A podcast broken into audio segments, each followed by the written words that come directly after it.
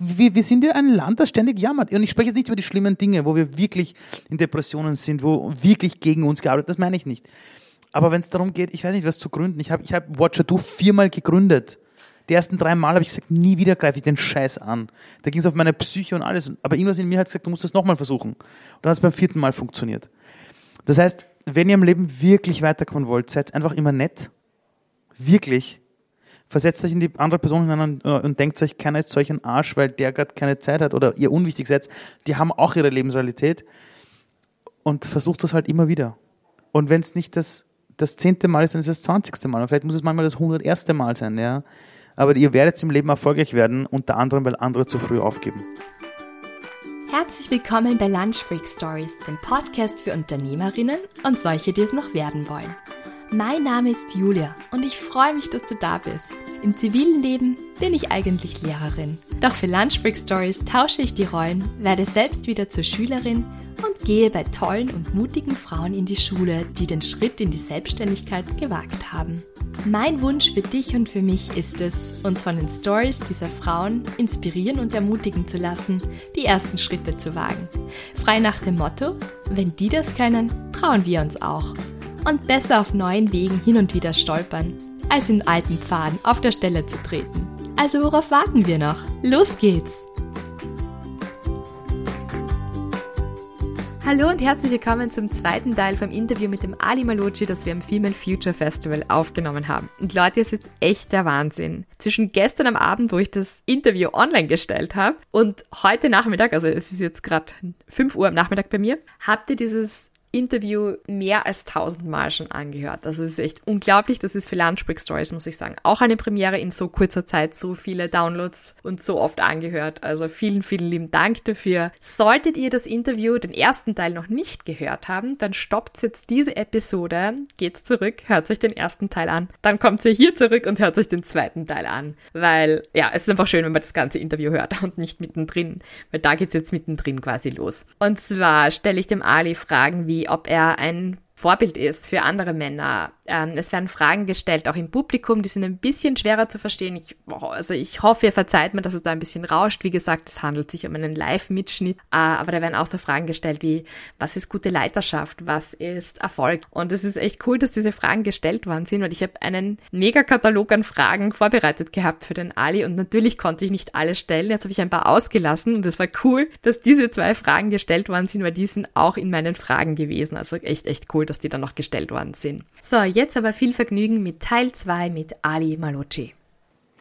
Okay, äh, ich habe jetzt noch eine Frage an dich und zwar die Frenzi Kühne, die ist heute übrigens auch als Speakerin hier. Ja, stimmt, ja. Die hat ein Buch geschrieben und das heißt eben, was Männer nie gefragt werden. Ich frage mhm. trotzdem einmal.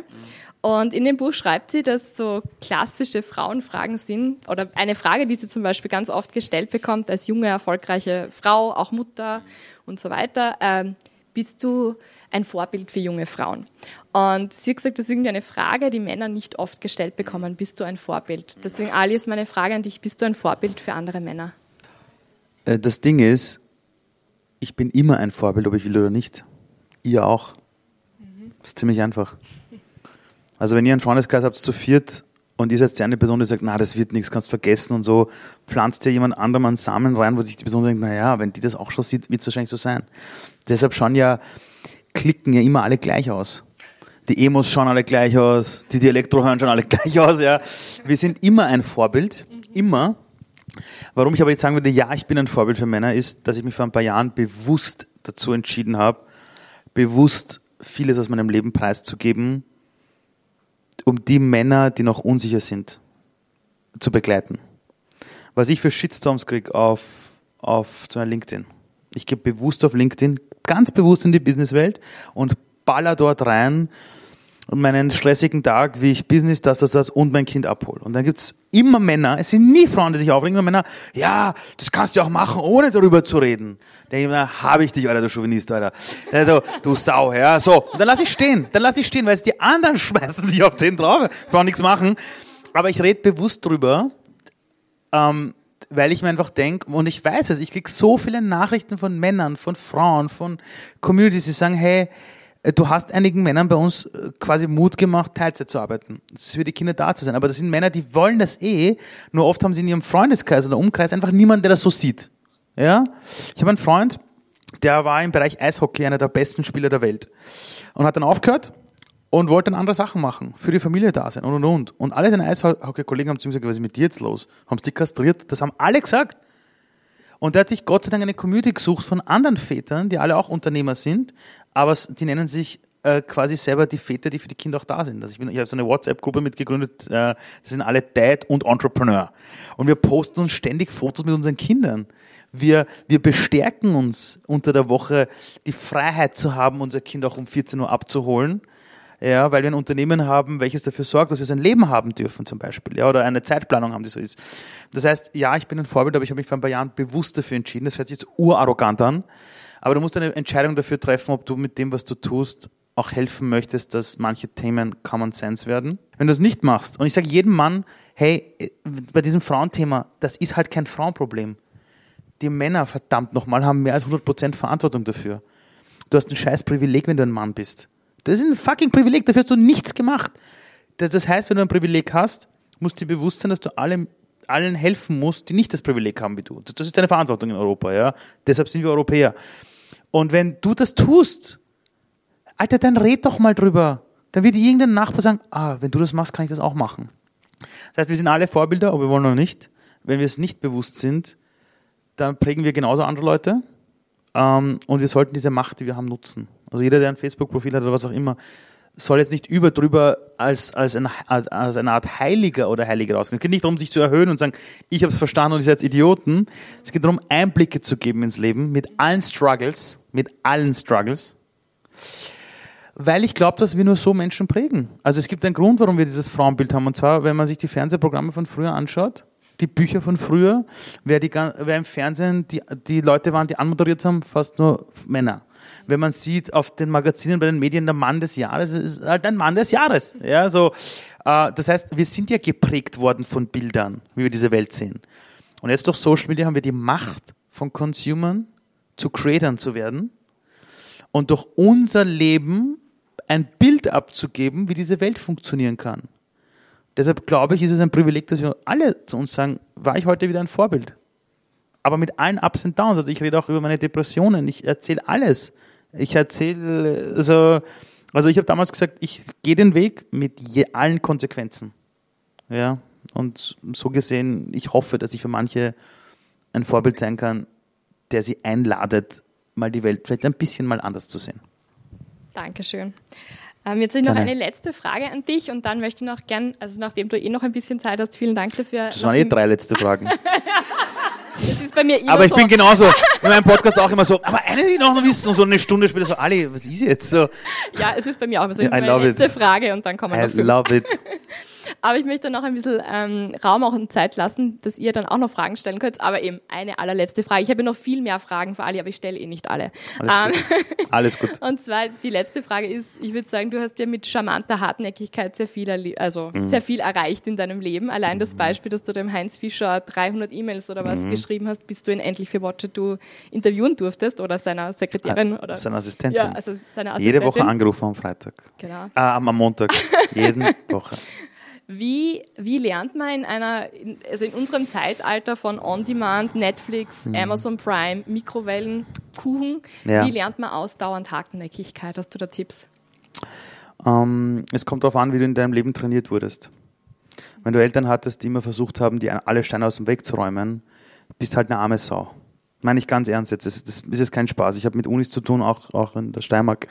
Die erzählen mir, da kommen Studenten oder Studentinnen äh, zum Infotag und die Eltern stehen daneben. Ja.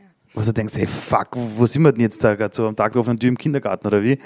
Ähm, wir haben echt das Problem, dass dieser Glaubenssatz, der in der Nachkriegszeit entstanden ist, meinem Kind soll es mal besser gehen als mir, wird halt sechs bis acht Generationen unter anderem weitergegeben. Dann hast du Helikoptereltern, die versuchen dem Kind alle Steine aus dem Weg zu räumen. Dann fährst du in der ÖBB und siehst, wie Kinder da ein bisschen herumquengeln und wollen Beziehung zu ihren Eltern und die Eltern geben dem Kind sofort ein Tablet. Sofort. So quasi meinem Kind soll es besser gehen, es quengelt nicht mal alles gut. zu Hause nicht, auch nicht mehr gestritten. Du versuchst dem Kind alles recht zu machen, ja. Und auf welche Schule und bipapo. Und dann hast du eine Generation von ganz vielen Menschen, so knapp um die 20, ein bisschen älter, die das Gefühl haben, ich kann ja nichts. Denen ist hier jegliche Selbsterfahrung geraubt worden, die durften nie eine Krise aushalten lernen, die durften nie Geduld lernen und so, so, so weiter.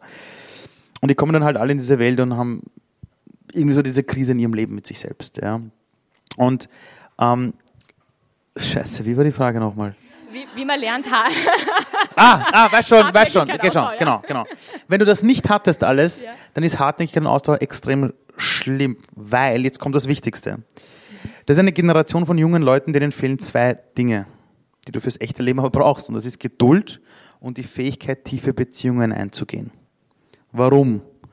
Du kommst in die Arbeitswelt und da musst du es dir mit deinen Kollegen, mit den Kunden, Partnern, Partnerinnen irgendwie ausdealen. Und das braucht Zeit. Da gibt es Streitereien, Meinungsverschiedenheiten. Das musst du, du musst lernen, du kannst in Beziehung bleiben, obwohl es kracht. In der privaten Beziehungswelt ist man schnell weg. Hat nicht gepasst. Weg. Next. Swipe. So. Ähm, und das andere ist, du, du musst halt geduldig sein. Du musst lernen, nur weil du dein Auslandssemester hast und einen Bachelor hast und zwei Master hast und eine super Arbeit geschrieben hast, die kein Mensch liest, wirst du nicht in der Arbeit gleich Karriere machen. So, das braucht Zeit. Wenn du es in deiner Jugend aber nicht gelernt hast, wo sich dein Gehirn formt zwischen 12 und 18, wo die Gehirnentwicklung dich dazu bringt, geopolitische Dinge auf dein Leben umzumünzen, dann kommst du in diese Welt und bist enttäuscht von der Arbeitswelt. Dann sind alle auf Sinnsuche. Sie wollen plötzlich ihr Ding machen, weil sie in einem normalen Betrieb nicht mehr aushalten. Mein Glück war, wir hatten keinen Fernseher, alle meine Klamotten waren Spenden von der Caritas, wir hatten aber eine Sache, das war eine Karte von der städtischen Bücherei. Hey, ich habe dort alles ausgeborgt, was geht. Und gelesen und, und, und. Und dieses Thema Hartnäckigkeit und dranbleiben ist etwas, man kann es lernen, wenn man sich dem Frust einfach stellt. Also Frustrationstoleranz passiert immer, indem du Dinge einmal öfter machst als alle anderen. Ich erlebe es in Bewerbungsprozessen. Da gibt es zehn Leute, die bewerben sich auf einen Job, dann kriegen alle zehn eine Absage. Dann gibt es einen, der ruft an und will Feedback. Warum? Ja, weil das und das. Dann schreibt er die Bewerbung noch einmal, bewirbt sich 48 Stunden nochmal und hat neun andere Leute abgehängt. Hey, das ist, wie das Leben funktioniert. Also, also das Interessante ist, ganz oben, wenn es immer heißt erfolgreich, Erfolg ist ja auch so eine Definition, ja, aber da ist es halt ziemlich einsam weil es uns so gut geht und wir geben halt auf nach, weiß nicht was, 100 Bewerbungen? Kindergeburtstag. Ich habe in meinem Leben damals in der Woche 100 Bewerbungen geschrieben und, ich, und wenn du Ali Malocci heißt, musst du das so oft machen. Hey, was ich in meinem Leben Absagen kassiert habe, aber das motiviert mich halt. Ich habe mich, ich habe, ich wollte den Heinz Fischer, also den Präsidenten damals für Watch Do haben. Ich habe gesagt, ich werde erst aufhören, wenn sie zu mir sagt, melden Sie sich nie wieder. Seine Assistentin, die Frau Salmhofer. Und ich habe ihr das immer, ihr das immer gesagt. Ich habe gesagt, liebe Frau Salmhofer, wenn ich nie wieder anrufen soll, sagen Sie es. Und sie so, nein, nein, aber wer sind Sie so quasi? So, also Watcher du gerade gestartet, so 17 Videos mal gehabt und jede Woche konstant. Ihr beim Namenstag angerufen, Frau Salmhofer, wie geht's Ihnen? Ich will heute gar nicht das Interview. Ich habe heute Namenstag, ja. Dann habe ich angerufen in der Kanzlei, die war im Urlaub. Dann habe ich angerufen und gesagt, ja, an welchem Tag ist sie zurück aus dem Urlaub, an dem und dem Tag angerufen. Wie war Ihr Urlaub und so, weißt du, Karte geschrieben und alles urnett, ja. Und dann nach circa eineinhalb Jahren, zwei Jahren kommt ein Anruf von ihr und sie sagt zu mir, der Herr Präsident hat jetzt Zeit für Sie. Und ich sage Spaß am Telefon, ja, ich muss schauen, ob ich Zeit habe. Ja. Dann war ich dort in der Hofburg und sitze vor ihm und für das Interview und am Ende beim Rausgehen sage ich zu ihr, warum habe ich den Termin bekommen? Und sie sagt zu mir ganz einfach, jeder will was vom Präsidenten, jeder. Aber die meisten sind nach dem vierten, fünften Mal gehässig, sind sauer, melden sich nie. Und sie waren immer freundlich Sie haben mich immer wertschätzend behandelt und ich habe mir nach Ihnen Uhr richten können. Ich habe gewusst, jeden Montag rufen Sie an. Wenn Sie mal nicht angerufen hätten, hätten wir gedacht, ist Ihnen irgendwas passiert mit Ihnen. Ja? Es war nur eine Frage der Zeit. Es war nur eine Frage der Zeit, bis wir für Sie Zeit finden. Und als der erste Slot aufgepoppt ist, wo plötzlich eine Absage war und wir wussten, okay, da haben wir Zeit, hat sofort jeder in der Kanzlei gesagt, da gibt es ja diesen Typen, bei dem meldest dich. Und das ist in allem im Leben. Ich habe Investments aufgestellt in Millionenhöhe. Ich habe in meinem Leben bei Jugendprojekten geschafft, Dinge hinzubringen, wo alle sagen, so also erfolgreich. Und ich sage, nein, ich sehe halt nur, dass in Österreich alle so schnell aufgeben.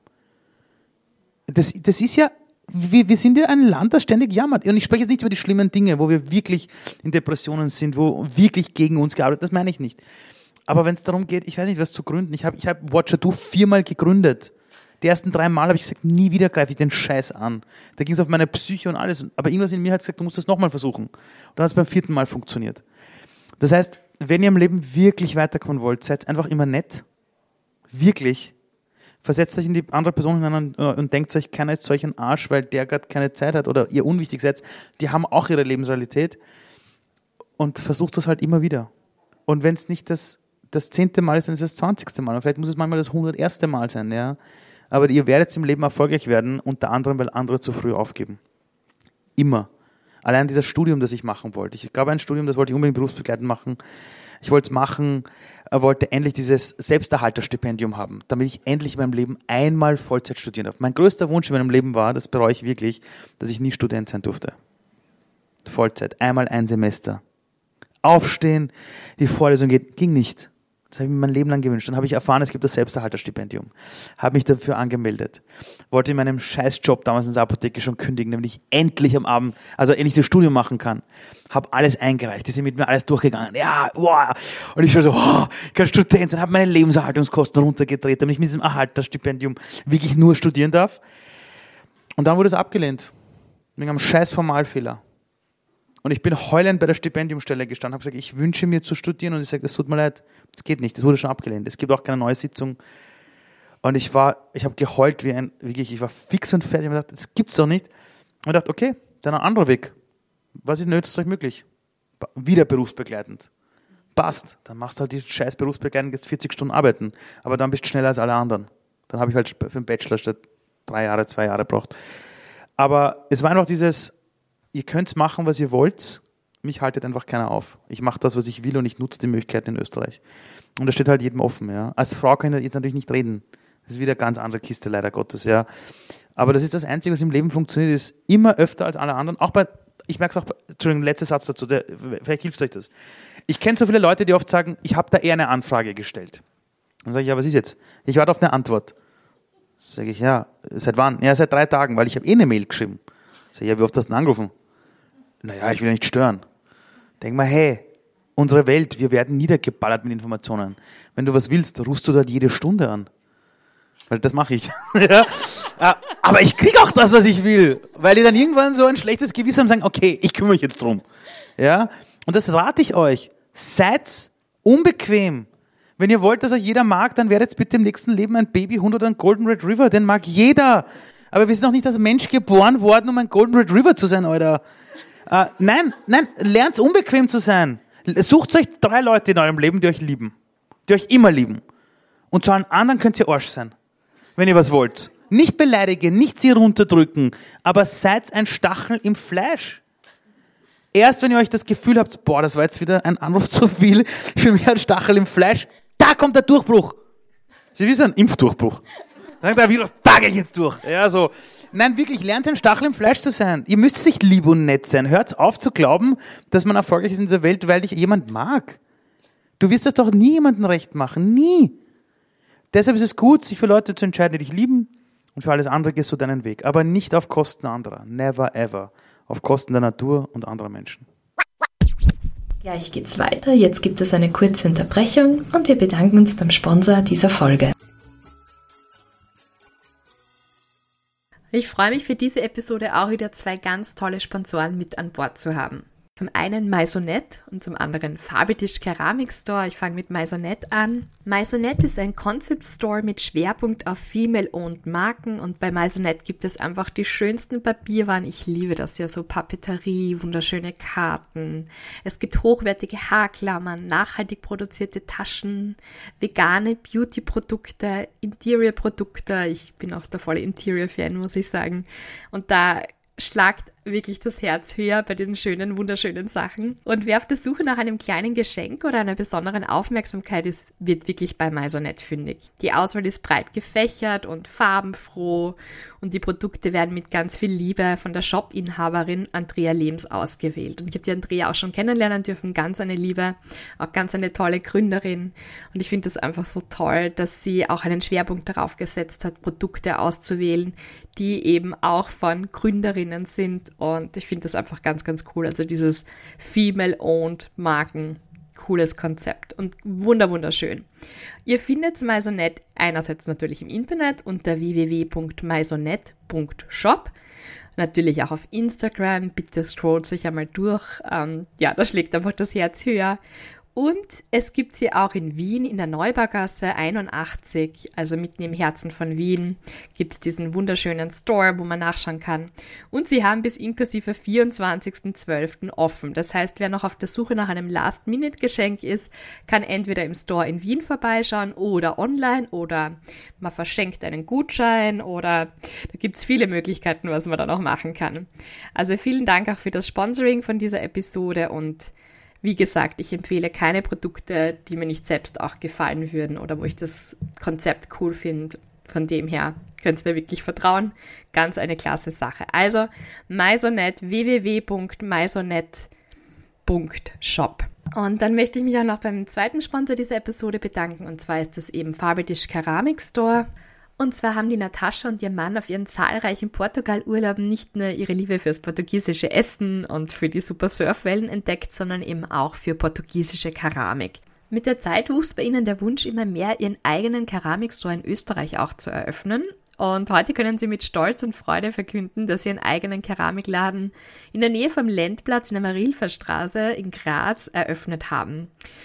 Und so sind sie ihren portugiesischen Wurzeln treu geblieben oder gefolgt. Und jetzt, was auch noch ganz wichtig wäre zu erwähnen, ist, dass sie ähm, die Kollektionen für Farbetisch und auch die Fliesen in verhältnismäßig kleinen Manufakturen in Portugal herstellen lassen. Und dort wird wirklich noch in traditioneller Handarbeit mit viel Sorgfalt und Geschick und Überzeugung die fabelhafte Keramik hergestellt. Und was natürlich auch noch besonders cool ist, dass die Rohstoffe zu einem großen Teil in der Region vorhanden sind. Und was sie aber auch noch machen ist, also ein wo sie auch noch ihre Keramik herbeziehen, ist aus Überproduktionen. Also sie kaufen bei unterschiedlichen portugiesischen Keramikherstellern, auch bei Großproduzenten. Und da ist es halt auch manchmal so, dass etwas daneben geht, dass zum Beispiel, dass es Fehlbrände gibt und diese Keramik ist dann vielleicht optisch ein bisschen, hat einen Makel, aber das macht sie auch ganz besonders. Und diese Ware verkaufen sie dann zu Kilopreisen. Also man kann einerseits ganz normal zu Fixpreisen einkaufen, aber eben auch diese Kiloware kaufen, was ich halt echt cool finde, weil es total ressourcenschonend ist. Also sie geben den bereits produzierten Teilen eine zweite Chance, bearbeiten sie nach, also keine Sorge, das ist dann nicht irgendwie, geht dann nicht schneller zu Bruch oder so, sondern es ist wirklich nur optisch, ähm, aber es macht dann auch zu einzigartigen Stücken. Und ihr findet den Store in der Maria-Hilfer-Straße 23, also wirklich gleich ums Eck vom Lendplatz und natürlich haben sie auch einen wunderschönen Online-Store, einfach www.farbetisch.com. Schaut wirklich einmal vorbei. Ihr könnt auch jetzt noch sagen, okay, für Weihnachten vielleicht noch jemanden damit Freude machen. Es gibt wunderschöne Schüsseln, Teller, es gibt sogar Kerzen. Also man findet wirklich wunderschöne Sachen und es macht wirklich auch, würde ich sagen, ein, ein wirklich ein tolles Geschenk, wenn man zum Beispiel so eine Tasse mit einem Kaffee verschenkt. Und alle Grazer können natürlich jetzt noch vor Ort shoppen oder sonst eben, wie gesagt, gibt es den Online-Shop. Und ich kann die Sachen wirklich voll empfehlen. Ich finde die schon total schön aus. Schaut zurück auch einmal auf Instagram, Fabeltisch. Es ist wirklich, wirklich cool und sie sind total beliebt. Also es ist in Graz der volle Fabeltisch-Hype, kann man wirklich so sagen.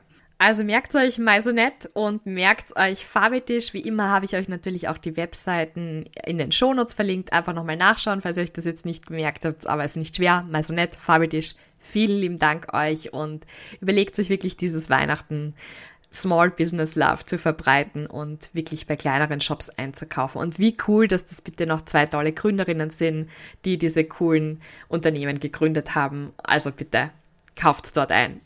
Danke euch. Dankeschön, das waren super Abschlussworte. ähm, Sorry, dass so lang gedauert hat. Nein, ich glaube, ja, da haben sich zwei gefunden, wir tratschen beide gar nicht. Ich habe schon vorher gesagt, es ist urgut, Alter, wenn du die dauern. Fragen stellst. Ja, danke schön. Und, und by the way, schöne Schuhe. Ja, danke. danke. Ähm, wie wie, wie steht es mit der Zeit? Zwölf. Da. Zwei Fragen? Kinder, ja, ja, Ja. easy, easy. Also, Okay. ich, also ich muss erst um, ja, habe ich gesagt, also ab jetzt in ungefähr 40 Minuten weg. Okay, gut. Dann sagen wir zwei Fragen, weil danke, ja. du hast da super geantwortet. Danke dafür. Ähm, hat jemand eine Frage? Möchte noch jemand was stellen? Ja? Kathi? Ja, ähm, ich hätte eine Frage, aber das ist wahrscheinlich eine, die, die jeder stellt. Aber mich würde es brennend interessieren, was ist deine Definition von Erfolg und von Führung? Also meine Definition von Erfolg und von Führung. Also von Erfolg, das verändert sich ständig.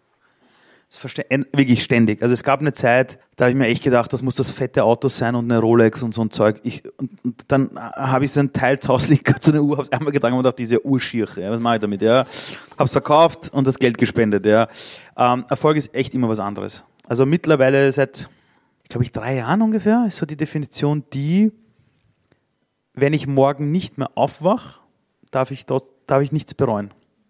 Und so lebe ich auch. Also wenn ich morgen nicht mehr aufwache, gibt es nichts, wo ich mir denke, ich habe irgendwelche quasi so Gefangenen gemacht. Es gibt kein Gespräch, das ich nicht geführt habe oder nicht versucht habe zu führen. Also es gibt schon Menschen, eine Person, wo ich versuche, wieder Beziehungen aufzubauen. Aber das ist wie bei meiner Mutter damals. Man muss halt auch akzeptieren, wenn ein Mensch in seinem Leben sich für etwas entscheidet. Ja. Ähm, aber solange ich versucht habe, alles zu tun, bin ich mit mir ziemlich im Reinen. Ja. Das ist meine Erfolgsdefinition heute. Ähm, wenn mein Leben noch länger dauert, und das wird's, weil ich möchte 113 werden, ja, ist es wirklich so, dass ich mir denke, wenn meine Tochter irgendwann mal so gefragt wird mit 17 so, ne, sind deine Eltern auch so scheiße, dann soll sie sagen, nee, mein Papa ist eigentlich ziemlich cool. Also meine Eltern sind schon ziemlich cool drauf, ja. Das ist so das Zeug. Äh, businessmäßig ist für mich Erfolg wirklich, dass ich will, dass meine Mitarbeiter und Mitarbeiter wachsen bei uns im Unternehmen. Also nicht streicheln, sondern dass sie wirklich, wenn sie auch irgendwann mal nicht mehr für mich arbeiten, sagen, das war die geilste Schule des Lebens. Da bin ich so konfrontiert worden mit mir selbst, mit all meinen Grenzen und wir sind gemeinsam, gemeinsam drüber gegangen. Ja, das ist wirklich mein Ziel. Und ich möchte ein Unternehmen haben, erfolgreich, also businessmäßig, das finanziell so gut funktioniert, dass mein Team und ich die Hälfte von dem, was wir machen, gratis machen. Und, und das mache ich seit zehn Jahren. Also auch bei Future One, wenn wir ein Unternehmen machen, wir das ziemlich gut. Das ist das eine. Und das andere war Leadership, oder? Ja. Ähm, ich, ich glaube, dass jeder für sich selber die Definition von Leadership wirklich finden muss. Aber es ist immer ein Ableiten vom Thema der Verantwortung. Und ich glaube ganz stark daran, dass Leadership wirklich bedeutet, dass du verstehst, dass in der Sekunde, wo du die Promotion bekommst, quasi eine Führungsrolle zu übernehmen, in der Sekunde wirst du zum Dienstleister für deine Mitarbeiter. Also da arbeiten sie nicht mehr für dich, sondern du arbeitest für sie. Das musst du wirklich verstehen. Du musst wirklich verstehen. Du, also von der Bezahlung her bekommst du mehr. Du hast mehr Privilegien, du kannst einen besseren Parkplatz irgendwo haben vielleicht, ja. Das sind Privilegien, aber die bekommst du, weil du in einer dienenden Rolle bist. Und was du bei Leadership auch verstehen musst, ist, du kannst gern Teil des Teams sein, mit ihnen lachen und essen und so. Aber wenn was passiert, wenn es hart auf hart kommt, wirst du dafür bezahlt, dass du Entscheidungen triffst. Und du musst lernen, dass irgendwann jede Diskussion zu Ende ist und du dich hinstellst und sagst, das ist so und das machen wir. Und da scheitern die meisten, weil sie wollen gemocht werden. Sie bauen so viel Beziehung auf, was eh schön ist und haben Angst, dass die Beziehung bricht. Und meine Definition von Leadership ist auch, dass du in guten Zeiten so eine tolle Beziehung aufbaust zu den Menschen, dass in Krisenzeiten sie auch an dich glauben, wenn du sagst, da ist der Weg, auch wenn es scheiße ist, da gehen wir jetzt durch. Ähm, ja, also Leadership ist für mich echt die Definition, du tust es wirklich nicht für dich. Natürlich machst du es für dein Ego. Also auch Gandhi und Mutter Teresa und auch wenn ich in die Schulen gehe, äh, in die Brennpunktschulen oder in, oder in irgendeinen Knast gehe und, und mit Gefängnisinsassen arbeite, äh, natürlich mache ich es für mein Ego. Ja, das machen wir alle. Äh, es ist halt nur das Glück, dass es anderen was bringt. Ja. Ähm, und das sage ich allen Führungskräften. Also wenn du es für dich tust, ähm, sei dir bewusst, das ist gefährlich. Weil das merken Menschen. Wenn aber deine Sache ist, andere größer zu machen, dann bist du jetzt bei einer sehr modernen Definition von Leadership. Ja, und du musst verstehen, es gibt kein richtiges Leadership. Ja, ja, es ist, ja, es ist hochsituativ.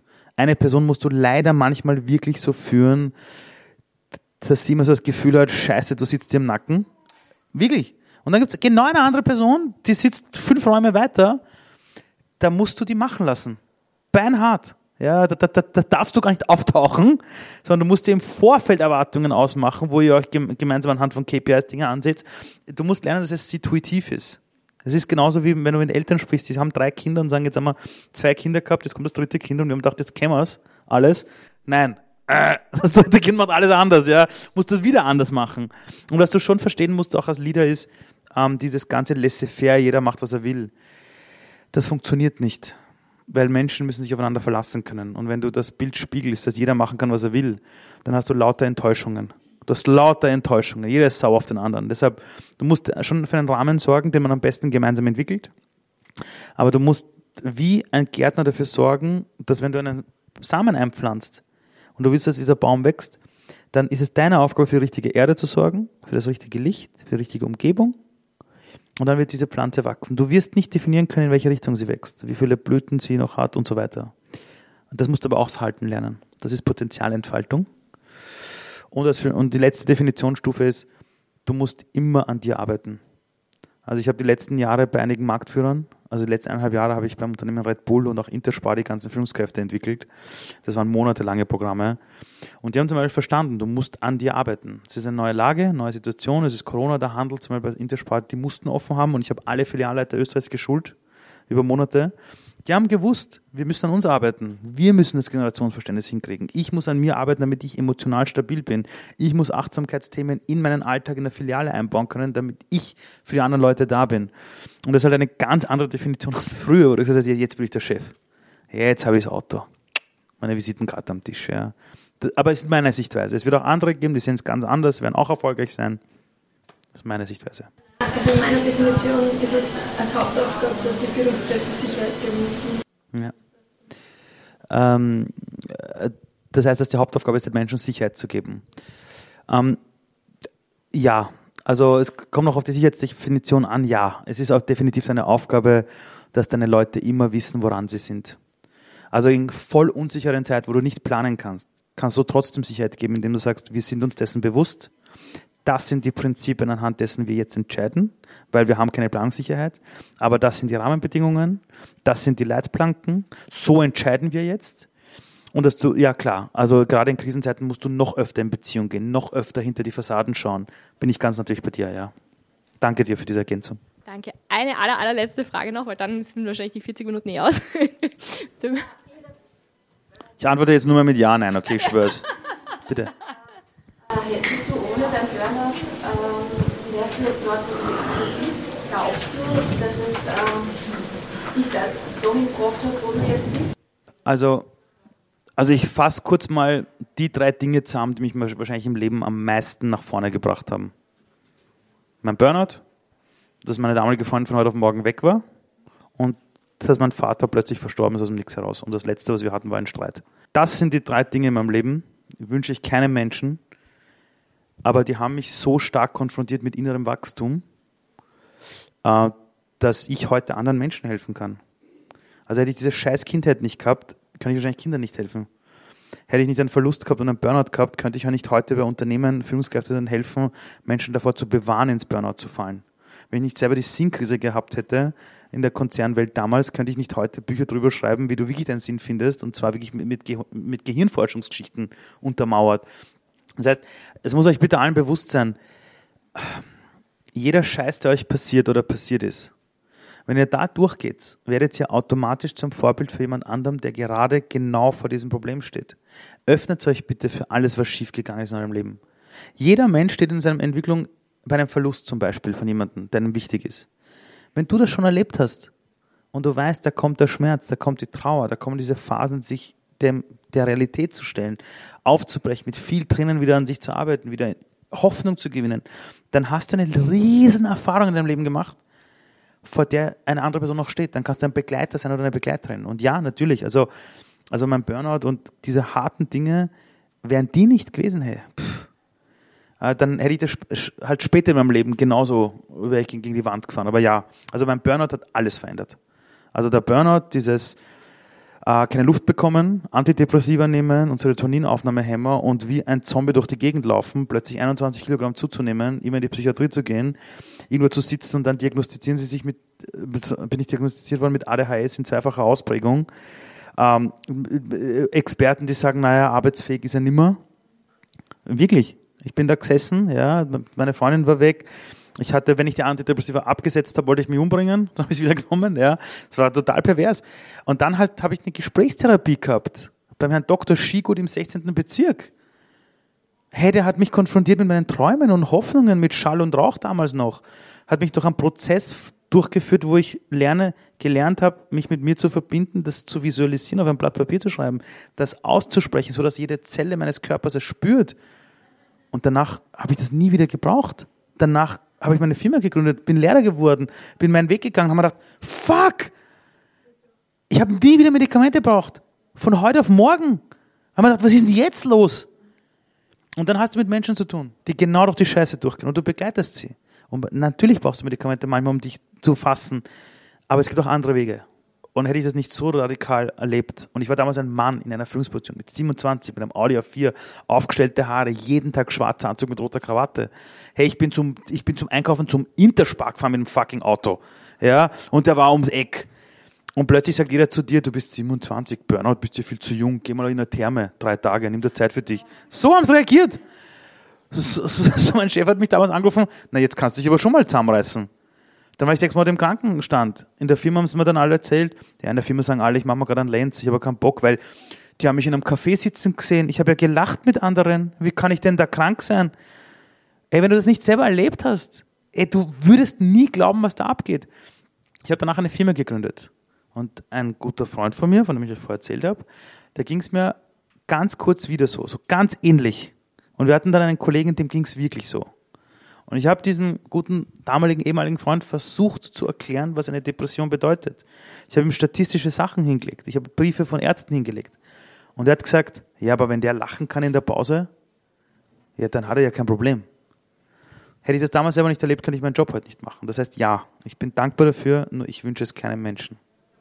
Vielen lieben Dank. Bitte. Danke, Ali, für deine Zeit, die du verdoppelt hast für uns. Vielen, vielen Gerne. Dank. Danke für die Einladung. Und ich habe noch zum Abschluss eine Kleinigkeit für dich. Aber jetzt was zum Essen? Nein, ah, es tut mir leid, aber es gibt unten. Kleiner Scherz. Und zwar Na! deine Tochter. Geil! Bitteschön. Oh dann, Gott. Dann könnt ihr im Mini-Me-Partner-Look gehen. Hey, das ist so. Ich meine, ich kann es eh nicht anziehen, weil das wäre bei mir nur bauchfrei. Ja. hey, falls es jemand nicht gesehen hat, ich renne immer mit so einem Shirt rum, sehr, sehr oft. Ja. Female Future, es ist ja. Danke. Bitte. Das ist wirklich Bombe. Danke. Bitte. Danke. Bitte. Vielen, vielen Dank. Boah. Dankeschön. Danke. Vielen, vielen Dank. Wir sind fertig. Ich danke euch allen, dass ihr euch die Zeit genommen habt, da zu sein. Das ist wirklich das ist eine Riesenehre, ja, wirklich. Und danke für die Einladung nochmal. Und hey, deine Fragen waren Wahnsinn. Dankeschön. Dank, deine Antworten Danke, waren bitte einen Wahnsinn. fetten Applaus für Sie, ja. Danke. Danke.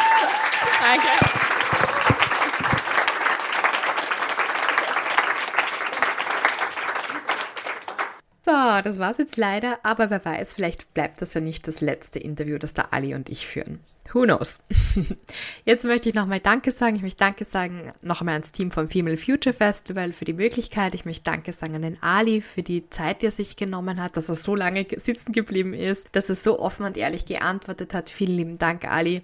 Ich möchte mich auch bedanken bei der Millie, das Social Media Scientist, die netterweise Videos gemacht hat von dem Interview bei der Viktoria Urbanek, die super Fotos gemacht hat. Also ich habe noch nie ein Interview geführt, bei dem ich so oft fotografiert und gefilmt worden bin. Total nett, dass es da so viel Bildmaterial vom Ali und von mir gibt, weil sonst nehme ich die Interviews ja immer im Kammerl irgendwo auf oder nur halt mit meinen Gästen. Und mit Publikum ist das halt wirklich nochmal ganz was anderes. Also sehr, sehr nett und vielen lieben Dank dafür. Und ich möchte auch unbedingt Danke sagen an alle, die mich am Female Future Festival gestoppt haben und gesagt haben, dass sie meinen Podcast gerne anhören. Das war total nett. Ähm, jedes Mal, wenn ich auf die Toilette gegangen bin, war wieder irgendwer da und hat gesagt, ah ja, bist du die Julia Oswald und ich höre deinen Podcast so gerne. Und das war irgendwie total komisch einerseits, äh, so oft abgestoppt zu werden, war ich nicht, bin ich nicht gewohnt, aber es ist auch total cool, einmal Hörerinnen kennenzulernen und einmal ja, zu sehen, hey, der Podcast wird gehört und sicher sehe ich es zwar an den Zahlen und den Downloads, aber es ist voll schön, zu den Zahlen dann auch einmal Gesichter zu haben und viele tolle Frauen kennengelernt zu haben. Also vielen Dank dafür. Jederzeit könnt ihr mich immer anquatschen, wenn ihr mich seht. Ich freue mich immer auf Gespräche. Danke euch. Wie immer, natürlich habe ich euch in den Shownotes verlinkt. Ihr findet die Sponsoren. Ein großes Dankeschön nochmal an die Sponsoren dieser Episode. Maisonette und Fabeltisch Keramik Store. Ihr findet alles verlinkt. Ihr findet alles über den Ali auch. Ihr könnt euch auch noch Tickets checken von ihm für das Kick-Off-Event des Jahres 2022. Und ja, das findet ihr alles auf der Webseite vom Ali. Wie gesagt, alles verlinkt. Wenn euch der Podcast gut gefällt, dann freue ich mich natürlich irrsinnig, wenn ihr ihn abonniert. Und natürlich könnt ihr mir auch gerne eine Rezension dalassen und mit 5 Sterne bewerten. Also gerne, gerne. Und ja, was ich jetzt noch sagen möchte, es ist jetzt bald Weihnachten. Ich hoffe, ihr kommt ein bisschen runter in dieser Zeit. Ich hoffe, ihr könnt es mit Familie und mit lieben Menschen verbringen. Und ja, lasst uns auch nicht vergessen, dass Geben seliger ist als Nehmen und auch an die denken, denen es nicht so gut geht. Deswegen habe ich euch jetzt auch in den Shownotes noch ein ganz ein tolles Projekt verlinkt in Rumänien, die sich um Mütter dort kümmern, die alleinerziehend sind, die sich dort einfach um Menschen kümmern, die weniger haben. Und man kann spenden für Essen, für Feuerholz, für ähm, ja, solche diese Schuhbox-Aktionen und so weiter. Ich habe euch das verlinkt. Ich weiß jetzt nicht, ob ich das richtig ausspreche. Ich kann kein Rumänisch. Ich hatte zwar Latein in der Schule, aber Rumänisch eben nicht. Also vielleicht spreche ich das jetzt falsch aus. Dragoste des Kulta. Keine Ahnung, ob man das wirklich so ausspricht. Ich habe es euch auf jeden Fall in den Shownotes verlinkt. Es ist ganz ein tolles Projekt und das hat mir eine Freundin empfohlen. Ich werde dort auf jeden Fall was hinspenden und ja, vielleicht wollt ihr das ja auch machen. Ich wünsche euch wunderschöne Weihnachten. Don't forget, Jesus is the reason for the season, nicht die Geschenke. Alles Liebe und wir hören uns im neuen Jahr.